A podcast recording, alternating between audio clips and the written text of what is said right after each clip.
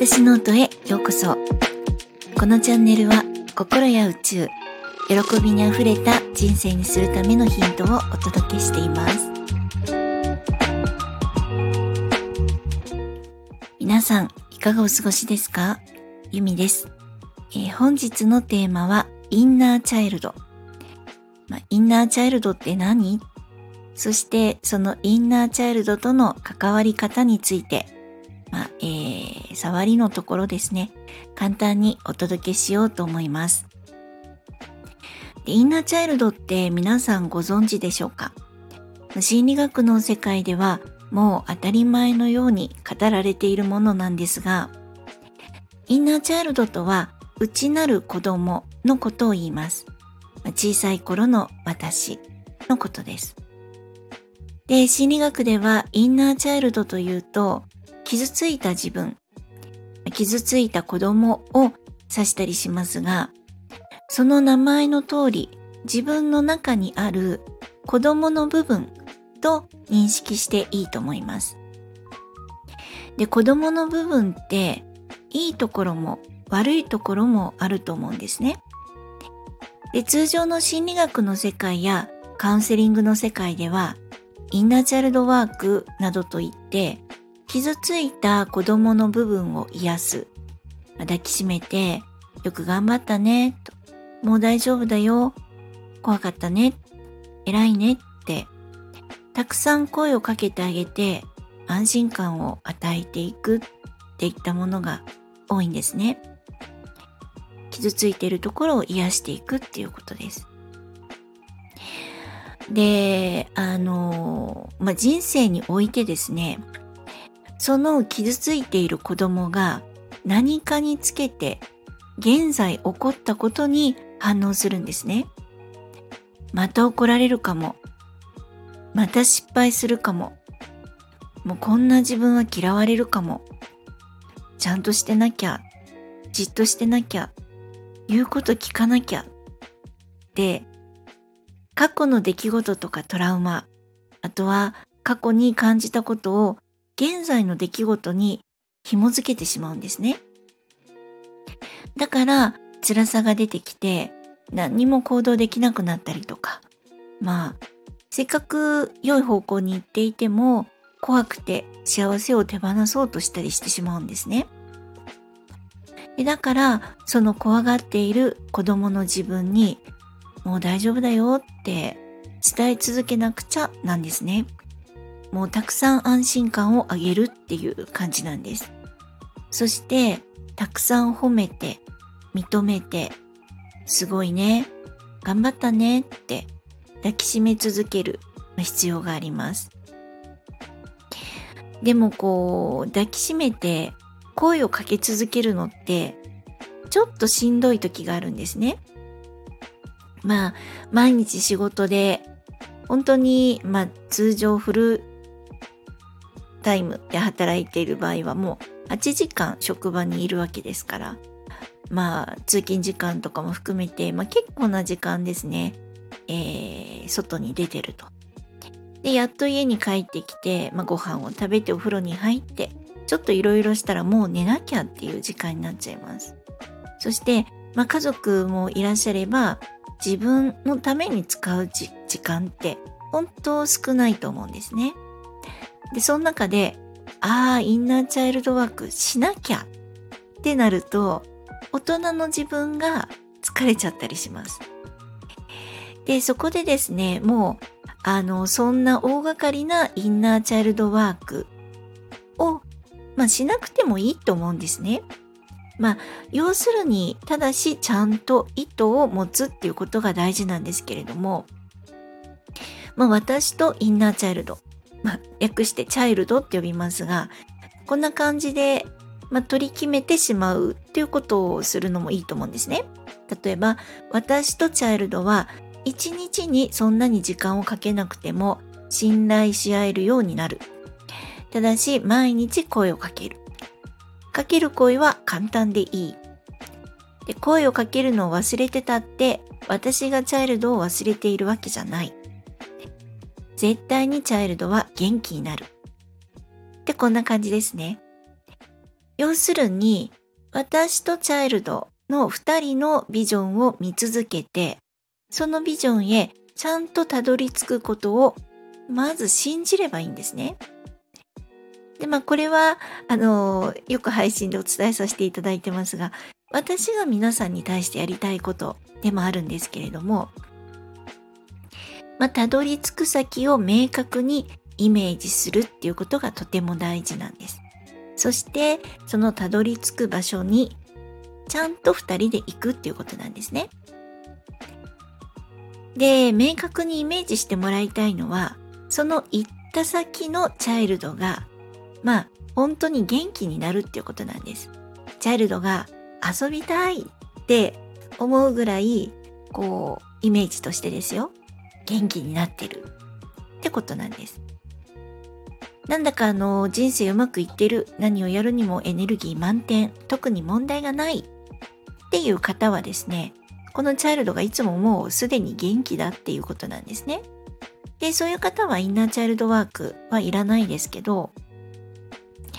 なんだかうまくいかないなとか辛いなとか、どうしてこうなっちゃったんだろうとか、悩んだり苦しいなっって思う方は、ほとんどインナーチャイルドは、もうチーンってなってます。まあ大体そういうインナーチャイルドを持っている方っていうのは子供の頃に親との関係がちょっとうまくいってなかったとかいつも親に怒られてたとか逆に親から無視されてたとかなんか、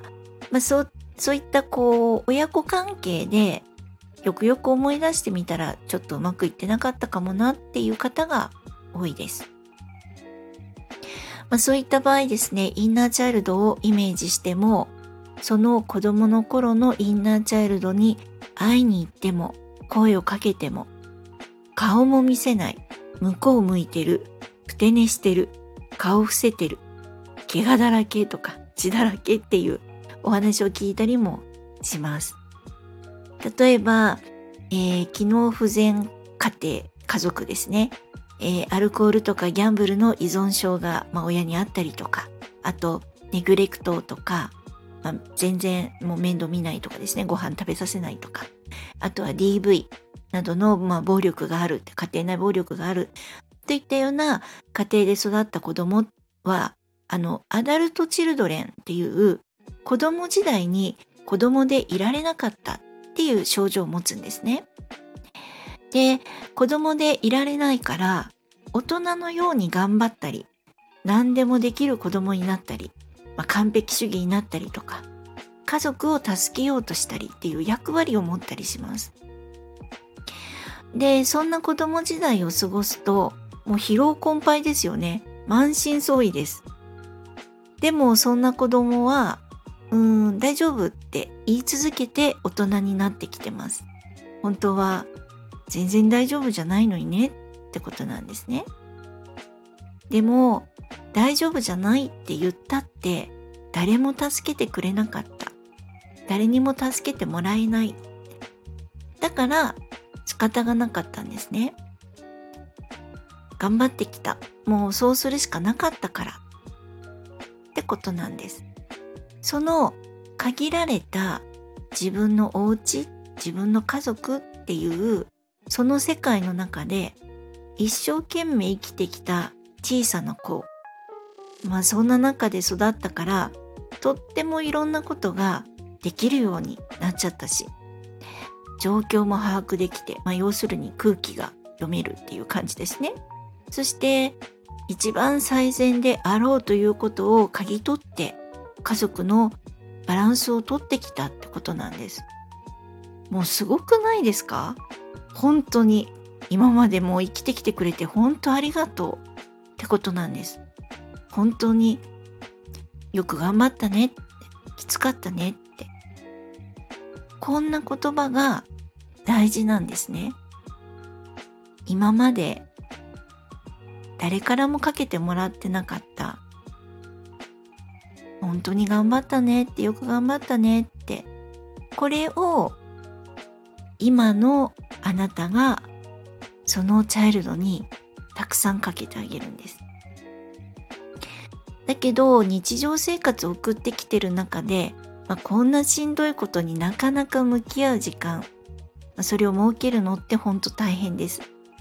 だから、もっと簡単なことからでいいと思ってるんですね。まあ、あの、辛かったことに気づくだけでいい。で、よく頑張ってきたよなっことに気づくだけでいい。で、自分頑張ってるなって気づくだけでいい。で、そこに気づけたら、俺、私、すごいね。よく頑張ったね。さすがだねって。この日々の小さなことでもですね、たくさん OK の言葉を自分に投げかけてほしいんですね。で、以前の配信で私は、あの、まあ、ちゃんとできたねっていう時に、さすが私って言葉が好きなのですとお話ししましたが、ちゃんとできた時には、やったねって、めっちゃできてるねとか、あの、カッツポーズするとかですね。そんなことをたくさん自分に投げかけてください。で、これっていうのは自己需要なんですけれども、あの、インナーチャイルドの部分にきちんと伝わるんですね。自分のことを本当にもう、あの、例えば辛いことがあって、もう今日嫌だなとか本当に苦しいなと思った時は、もう全然休んでいいよって、そのままでいいんだよって、今日も寝ちゃえって。これ自己需要なんですけれども、要するに今までのチャイルドもこの言葉をもらってなかったっていうことなんで、もう今日は寝よう寝ようって、よく頑張ったよしよしって、それをたくさんかけてあげる。まあ自分に投げかけるっていうことなんですね。で、インナーチャイルドって、ま、そのチャイルドってめっちゃくちゃエネルギー、生命力を持ってますし、そして何より才能を持ってます。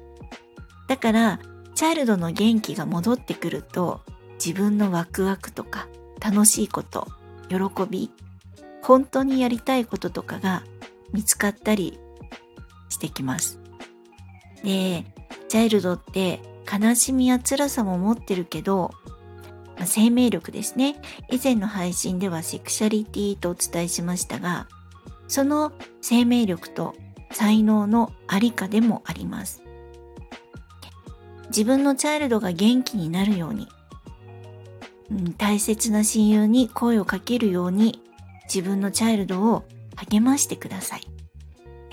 そうすると生命力が増して本当に欲しい未来に進めるようになります。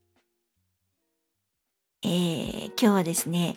あのー、ちょっとお話が重めだったかもしれないですけど、まあ、とってもいい、あのー、今日は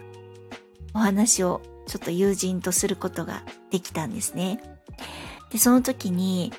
あの、今日お話ししたこのインナーチャイルドの、えー、ところの話が出てきました。で、やっぱしすごくたくさん頑張ってあの来られた方だったんですけれどもやっぱし自分にですねそのできることが当たり前で本当に頑張ってきたすごいことをたくさんやってきたのにもう当たり前で過ごしてきてしまって本当によく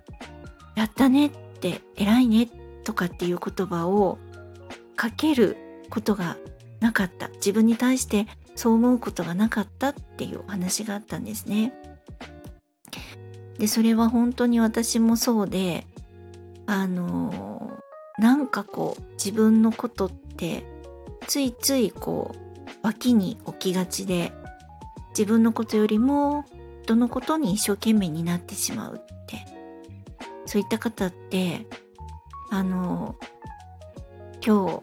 その話をした2人だけの中でなくてもですね多分すっごいたくさんの人がいると思うんですね。で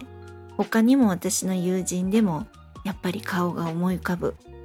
えー、素敵な人たちがいっぱいいます。なので、まあ、ちょっとお話が重めだったかもしれないですけれどもたくさんですね、ぜひチャイルドに寄り添いたいと思っています。で、えー、私もやり続けるので皆さんもぜひあのたくさんチャイルドに声掛けしてあげてください。というですね今日はインナーチャイルドのお話でした。で、えー、引き続きですねあのお話聞きますっていうのをまあ60分今日ですね まあだいぶ超えますが3000円であのやっています。で興味のある方はお申し込みお待ちしております。え、詳しくは概要欄ご覧いただけると嬉しいです。え、今までの配信や今回のお話でわからないところがありましたら、ぜひコメントやレターいただけると嬉しいです。そして、いいねやフォローもしてくださるととっても嬉しいです。えー、本日も最後までお聴きくださり、本当にありがとうございました。皆様、良いお時間をお過ごしください。ではまた。